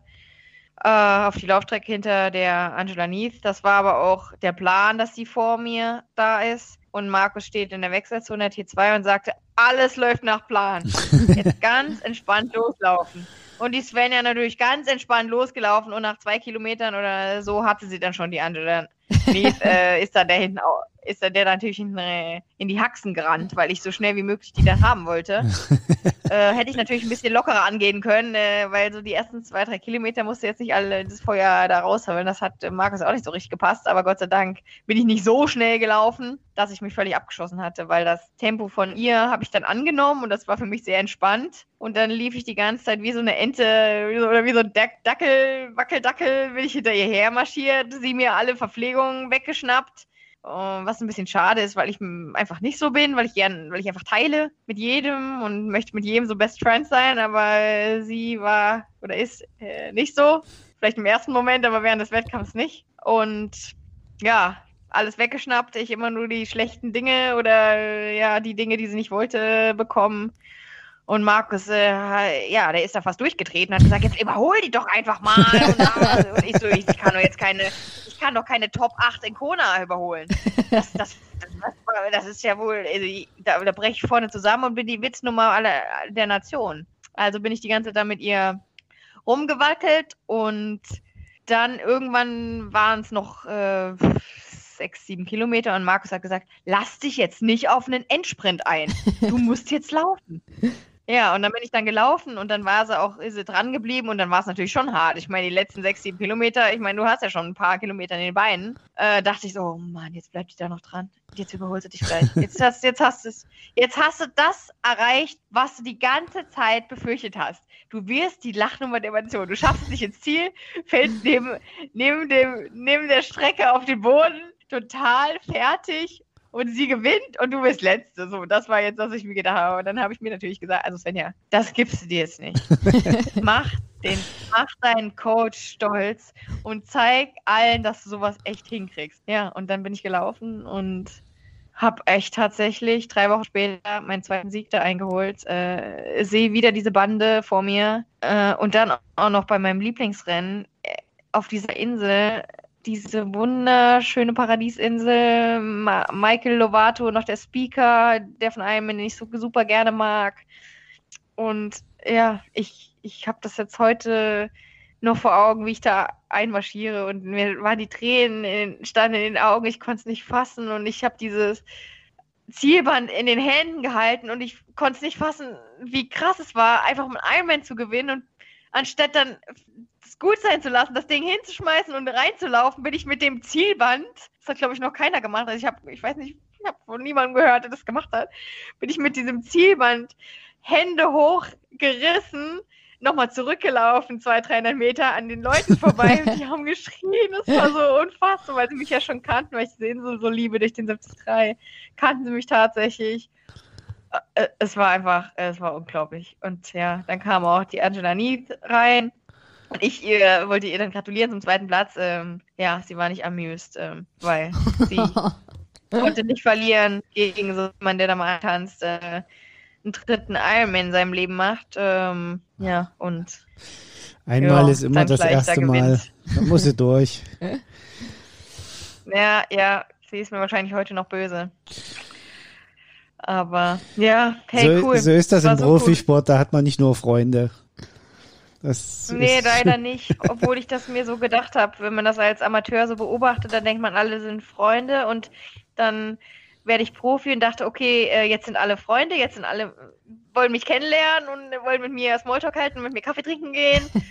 aber das will keiner. Und da war ich so ein bisschen sehr, sehr enttäuscht. Ja, vor darüber. allem, wenn du so schnell bist, dann äh, wird das immer weniger mit den Kaffee-Dates unter den, äh, unter den ja, Profis, glaube ich. Das stimmt. Das stimmt. Ja, das irg stimmt, irgendwann ja. dann Leider wieder, Gottes, weil sie alle noch hoffen. Ist, ja. Ja, ja, so, solange du die, solange die Loser-Nummer äh, schiebst, äh, sind alle Best Friends. Und desto mehr du nach oben steigst, äh, desto mehr, ähm, ja, bist du der Feind. Ja, da geht es auch um, um Geld und das ist hart zu verdienen in dem Business. Insbesondere dieses Jahr, wo überhaupt nichts gelaufen ist. Ja, es ist Ehre und Ruhm kriegt halt immer nur das, der erste. Da sind ja auch die Amerikaner ziemlich knallhart. Die ersten drei kriegen Ehre und Ruhm und die anderen sind die nur noch genau, die sind nur noch einer auf der Liste. Ähm, das ist dann leider so. Ja, ja machen wir vielleicht ja. den äh, den Sprung jetzt auch ein bisschen mit dem Blick auf die Uhr. Ähm, du hast ja gerade schon angesprochen, ja, dieses Jahr war ja nicht so viel. Wir wissen alle, warum. Hast du dieses Jahr überhaupt äh, einen Wettkampf äh, gemacht? oder bist du komplett wettkampflos 2020? Ich bin tatsächlich 2020 komplett wettkampflos geblieben und bleibe es auch. Und ja, es war ganz schlimm, ein ganz schlimmes Jahr, muss man sagen. Ähm, bei der Condor bin ich unbezahlt beurlaubt worden. Oder ja, ja, gezwungenermaßen, sie haben jetzt keine Arbeit und ich habe es äh, ja freiwilligermaßen dann akzeptiert, weil sie eben auch Probleme hatten durch die Thomas Cook-Pleite äh, und ich die Kondo einfach liebe und möchte da nicht noch als Hindernis äh, agieren. Und dann habe ich, ähm, ja, ist natürlich der Job weggefallen. Wenn hast du jetzt schon zwei Triathlon, habe ich weiter immerhin auf Wett, immer weiter auf Wettkämpfe trainiert. Die wurden dann immer anderthalb Wochen vorher abgesagt, das sehr, sehr deprimierend ist. Ich hatte dann auch so einen Durchhänger mal zwei Wochen äh, wo Markus immer gesagt hat, wie kannst du da jetzt einen Durchhänger haben? Jetzt halt trainieren wir halt mal weiter, das ist doch eine Chance. Äh, ja, ist, äh, ja, äh, als Außenstehender, sage ich jetzt mal, ist das leicht gesagt, aber wenn du da mittendrin bist und äh, irgendwie dann alle Wettkämpfe nach und nach abgesagt werden, dass du da die Motivation behältst, ist äh, ja schwierig und verlierst einfach auch irgendwie die Lust. Und dann äh, habe ich als ähm, Schwimmcoach angefangen, habe dann noch eine Fortbildung gemacht. Ich war, bin eh schon Schwimmlehrer und habe eine Fortbildung gemacht, um dann noch äh, drei Euro mehr zu verdienen. Und dann kommt der erste Lockdown und dann denke ich mir, das ist doch jetzt, das ist doch jetzt ein Scherz. Das ist, jetzt kann ich nicht fliegen, jetzt kann ich den Sport nicht ausüben. Und jetzt das dritte, was ich mir noch angeeignet habe, Schwimmlehrer, fällt jetzt auch noch weg, weil die die Schwimmbäder schließen. Das ist doch jetzt, ein, das ist doch jetzt eine absolute Lachnummer. Und jetzt geht das gleiche nochmal los. Ich dann nochmal jetzt in den Schwimmbädern gearbeitet und jetzt, tada, Schwimmbäder zu. Ja, also recht hartes Jahr, aber ich habe extrem viel gearbeitet und ich hoffe, dass sich dieser Fleiß und diese Disziplin, die ich da durchgezogen habe, dieses Jahr ähm, dann doch 2021 zeigen wird. Da, da, da sind wir uns ziemlich sicher, äh, dass, dass, dass sich das zeigen wird. Ich glaube, ich bin da ganz zuversichtlich, wenn man dir so zuhört. Ähm, Hast du denn schon ähm, jetzt eine Wettkampf? Also ist natürlich eine schwierige Frage, weil man ja immer noch nicht, äh, sag ich mal so, weiß, was äh, stattfindet, ob jetzt äh, im nächsten Jahr die Wettkämpfe wieder stattfinden oder nicht. Aber hast du schon eine Planung oder einen Plan A und Plan B vielleicht auch, wo du starten willst? Ich nehme an, dein Ziel ist, äh, sich noch für Hawaii zu qualifizieren. Ich glaube, du hast die Quali ja noch nicht, ne? Ja, genau. Leider nicht. Ähm, das war ja mega schade weil ich den Slot quasi verschenkt habe letztes Jahr. Ähm, ähm, beim Start beim Ironman Cozumel bin ich äh, gegen ein Schild gefahren. Äh, kann aber froh sein, dass ich jetzt nicht äh, im Rollstuhl sitze. Ich wollte gerade sagen, da ist mm. irgendwie verschenkt so ein bisschen, ist ein bisschen die ja. falsche Bezeichnung. Ja, ja, das stimmt. Ja, ich war in dritter Position und mega gut drauf. Also Markus hatte die ähm, Werte ermittelt äh, und die Daten analysiert und hat gesagt, das war ein mega guter Tag. Äh, da hätte es noch richtig rocken können, aber hätte, hätte Fahrradkette. Ich bin in dieses Schild reingefahren, war im Krankenhaus, äh, Schleudertrauma. Ähm, ja, ich, wie gesagt, ich hätte da tot sein können, beziehungsweise querschnittsgelähmt. Ich, äh, ich bin da mit dem, Gott sei Dank, an der Verpflegungsstation hat ein Helfer das Schild mitten auf die Straße gestellt. Äh, slow down, äh, witzigerweise, ist ein bisschen scherzhaft. Und ich bin da volle Granate reingeballert. Ähm, das Schild wurde dann Gott sei Dank entfernt, weil sonst der ein oder andere da auch noch reingefahren wäre. Aber ich durfte dann die erste sein.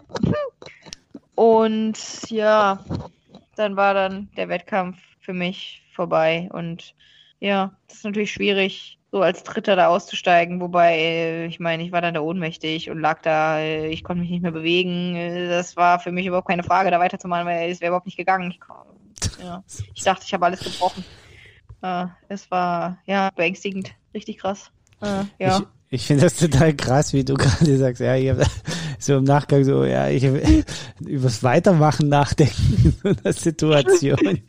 Das, also, das, das war recht heftig. Also ich, ich kann das nur bestätigen. Ich habe äh, vor, vor zwei Jahren meinen ersten Ironman gemacht und habe gesehen, wie vor mir einer gestürzt ist. Altersklassenathlet, mhm. habe angehalten, ihm geholfen. Der hatte sich offenbar das Schlüsselbein gebrochen. Zumindest war das der Teil, der sichtbar war. Ob noch was kaputt war, weiß ja. ich nicht. Ähm, er war aber ansonsten bei Bewusstsein, saß dann auf der Straße und der hat auch noch darüber nachgedacht, weiterzumachen. Wo ich ja. gesagt habe, Junge, jetzt bleib mal sitzen, weil wenn du wieder aufstehst, weiß ich nicht, ob du äh, dich nicht gleich ganz äh, lang machst hier. Ja, ja, ja. Der wollte tatsächlich auch erstmal noch weiter. Wo ich so dachte, nee, dein Rennen ist zu Ende, sorry. Äh, ja, aber als, gerade als Triathlet ist man ja so, ja, immer weiter und immer weiter und wenn was weh tut, dann ist ja auch erstmal normal und weiter und weiter. Ne? Also ja, ja, also das ist ja auch unsere auch, Mentalität. Du bist da ja auch voll Adrenalin gepumpt in ja. der Situation. Ne? Das, ja, ja, gerade wenn du dann auf die Nase fällst. Ja, oder in dem Fall, ich wusste ja gar nicht, was los war. Ich habe das Schild ja nicht gesehen. Ich bin, also, ihr könnt euch das vorstellen, ich fahre und es macht Bumm. Ja. Wie gegen eine Glaswand. Also, als wäre ich gegen die Glas, also wirklich wie im falschen Film. Es war richtig krass und dann lag ich da auf dieser Straße und ich dachte wo bist du? Dachte ich als erstes. Was ist das hier? Und dann wollte ich aufstehen und konnte nicht meinen Kopf heben. Und da dachte ich so, Svenja, jetzt war es das mit Sport. Jetzt kannst du in den Rollstuhl. Ja, aber das hat mich wachgerüttelt und ja, ich bin viel vorsichtiger geworden. Mit jedem Sturz, den du hast, äh, wirst du sicherlich vorsichtiger, was ja auch im Endeffekt gut ist. Aber ja, der Sport ist nicht ohne. Ja. Und dadurch auf die Frage zurückzukommen, habe ich ein bisschen lang ausgeholt, äh, muss ich mich noch irgendwie qualifizieren für Hawaii, das stimmt. Und da würde ich natürlich auch gerne hin. 2021, wer will da nicht hin? Ähm, ja, wir wissen aber noch nicht wo. Und ja, mein Wunsch ist natürlich irgendwie nochmal vielleicht den zweiten Anlauf beim Ironman Cozumel zu versuchen, ohne gegen Schild zu fahren. genau. Vielleicht packen sie es für dich auch extra in, in Watte. Stellen nochmal extra ja, großes. Weiß, vielleicht stellen sie ja, aber auch einfach weiß. nur ein zweites Zusatzschild daneben. Achtung, Schild. genau, Achtung, Schild, Schild mit Slowdown. genau. Sehr schön. Ja, irre. Ähm, Richtig. Ja, und aber habt ihr denn schon, ähm, also ich, äh, ne, ich stelle mir vor, wie macht man das jetzt als als Profi? Das ist ja auch nochmal ein bisschen was anderes als als äh, Amateur. Ähm, wie wie ist jetzt bei euch da so die Planung? Also ha, ihr habt schon irgendwie wahrscheinlich einen Wettkampf A, einen Wettkampf B irgendwie so im Blick, äh, den wo du möglicherweise starten würdest und wo du jetzt auch natürlich dein Training ein bisschen drauf ausrichtest, oder ist es noch so gar nicht klar, ähm, welcher Wettkampf das ja, möglicherweise gut. werden kann? Äh, die Wettkampf, der Wettkampfplan von Ironman für die Profis noch nicht raus. Ja, okay. Von daher, nö. ja, nö. Okay, das ist ja auch krass, dass der noch gar nicht da ist. Sehr gut, das ist natürlich ja. alles, alles noch ein bisschen schwierig gerade. Ja, krass.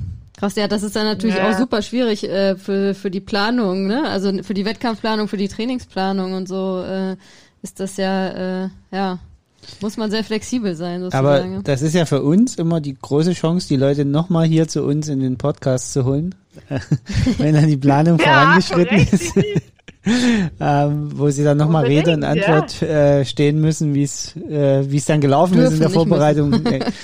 Äh, naja, dürfen, wir freuen uns und genau. Ja, also ich bin auf jeden Fall sehr gespannt, äh, wo du dann am Ende am Start sein wirst. Ich bin da ganz zuversichtlich, dass äh, zumindest mal wieder Wettkämpfe stattfinden werden nächstes Jahr und ich bin auch recht zuversichtlich, dass bis Hawaii ähm, die Situation zumindest so ist, dass Hawaii stattfinden kann, in welcher Form auch immer. Ähm, ja. Ja, das werden wir natürlich verfolgen und drücken dir ganz, ganz, ganz, ganz doll die Daumen, dass das noch, auch, dass es auch noch klappt mit der Hawaii-Quali für 2021. Und hey, wenn es 2021 jetzt nicht klappt, weil es auch schwierig ist mit der Wettkampfsituation, dann äh, bin ich mir sicher, wirst du 2022 in Hawaii am Start stehen. Ähm, wenn du dir den Slot in Cozumel genau. holst, 2021. Genau. Also bitte alle, die zuhören, Däumchen drücken. genau, genau, genau. Ja, äh, Wahnsinn.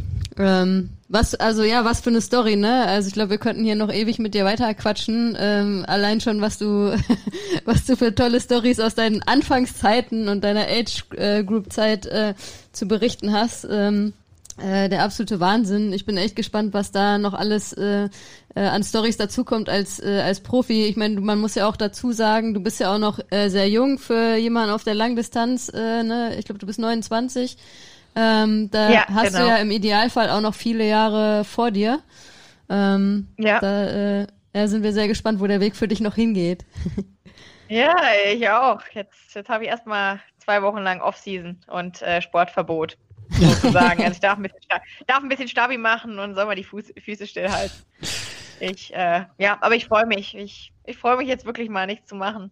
Und ja, damit ich nochmal so richtig heiß werde, da nochmal loszulegen. Dann kommt ja der, schade, der Lockdown jetzt genau richtig bei euch, wenn du eh nichts ja, machen ja, darfst. Ja, ja, ja, das hat äh, Markus so getimt. Der hat gesagt, so jetzt ist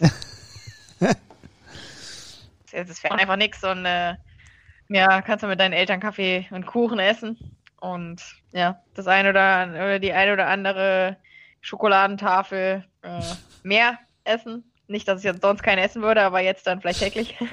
Dann, dann freut sich Okay, dein Papa ja, ja. auch wieder, äh, dass du dann, äh, weil er hat ja gesagt, du bist eigentlich zu drahtig für, für eine Triathlet. Absolut, ja, ja, ja, desto fetter ich werde, desto schöner findet er das. Genau. Das ist korrekt. Das nehmen wir jetzt Genau. einfach als Schlusswort für heute. Genau. Das lassen wir jetzt einfach mal so im Raum stehen für alle da draußen. Können sich ihren Teil Ja. denken. Ähm, ja. Wir würden uns auf jeden Fall freuen, wenn du nochmal hier vorbeikommst, irgendwann im Laufe des nächsten Jahres. Oder im übernächsten Ja. Jahr. oder übernächstes Jahr oder wie auch immer und ähm, bedanken uns ganz, ganz herzlich bei dir, dass du die Zeit gefunden hast, hier über eine Stunde jetzt schon, eine Stunde zwanzig mit uns äh, zu quatschen. Ja, ich habe ja die Chance gehabt, eben noch mein, mein Brot zu beißen. Also daher konnte ich einigermaßen überbrücken. Und dann wünschen wir dir noch einen schönen Abend. Ja, alles, Und- alles Gute für die neue Saison. Wir drücken die Daumen und ähm, ja, wie gesagt, wir werden das weiter verfolgen und ähm, vielleicht hören wir uns dann ja irgendwann mal wieder hier im Podcast. Ja, ich würde mich freuen. Super sympathisches Team, ihr zwei. Dankeschön. Danke. Ciao. Das können wir nur zurückgeben. Ciao, ciao. Danke, ciao. Lultras, Love Sports, dein Ausdauer-Podcast mit Hanna und Carsten.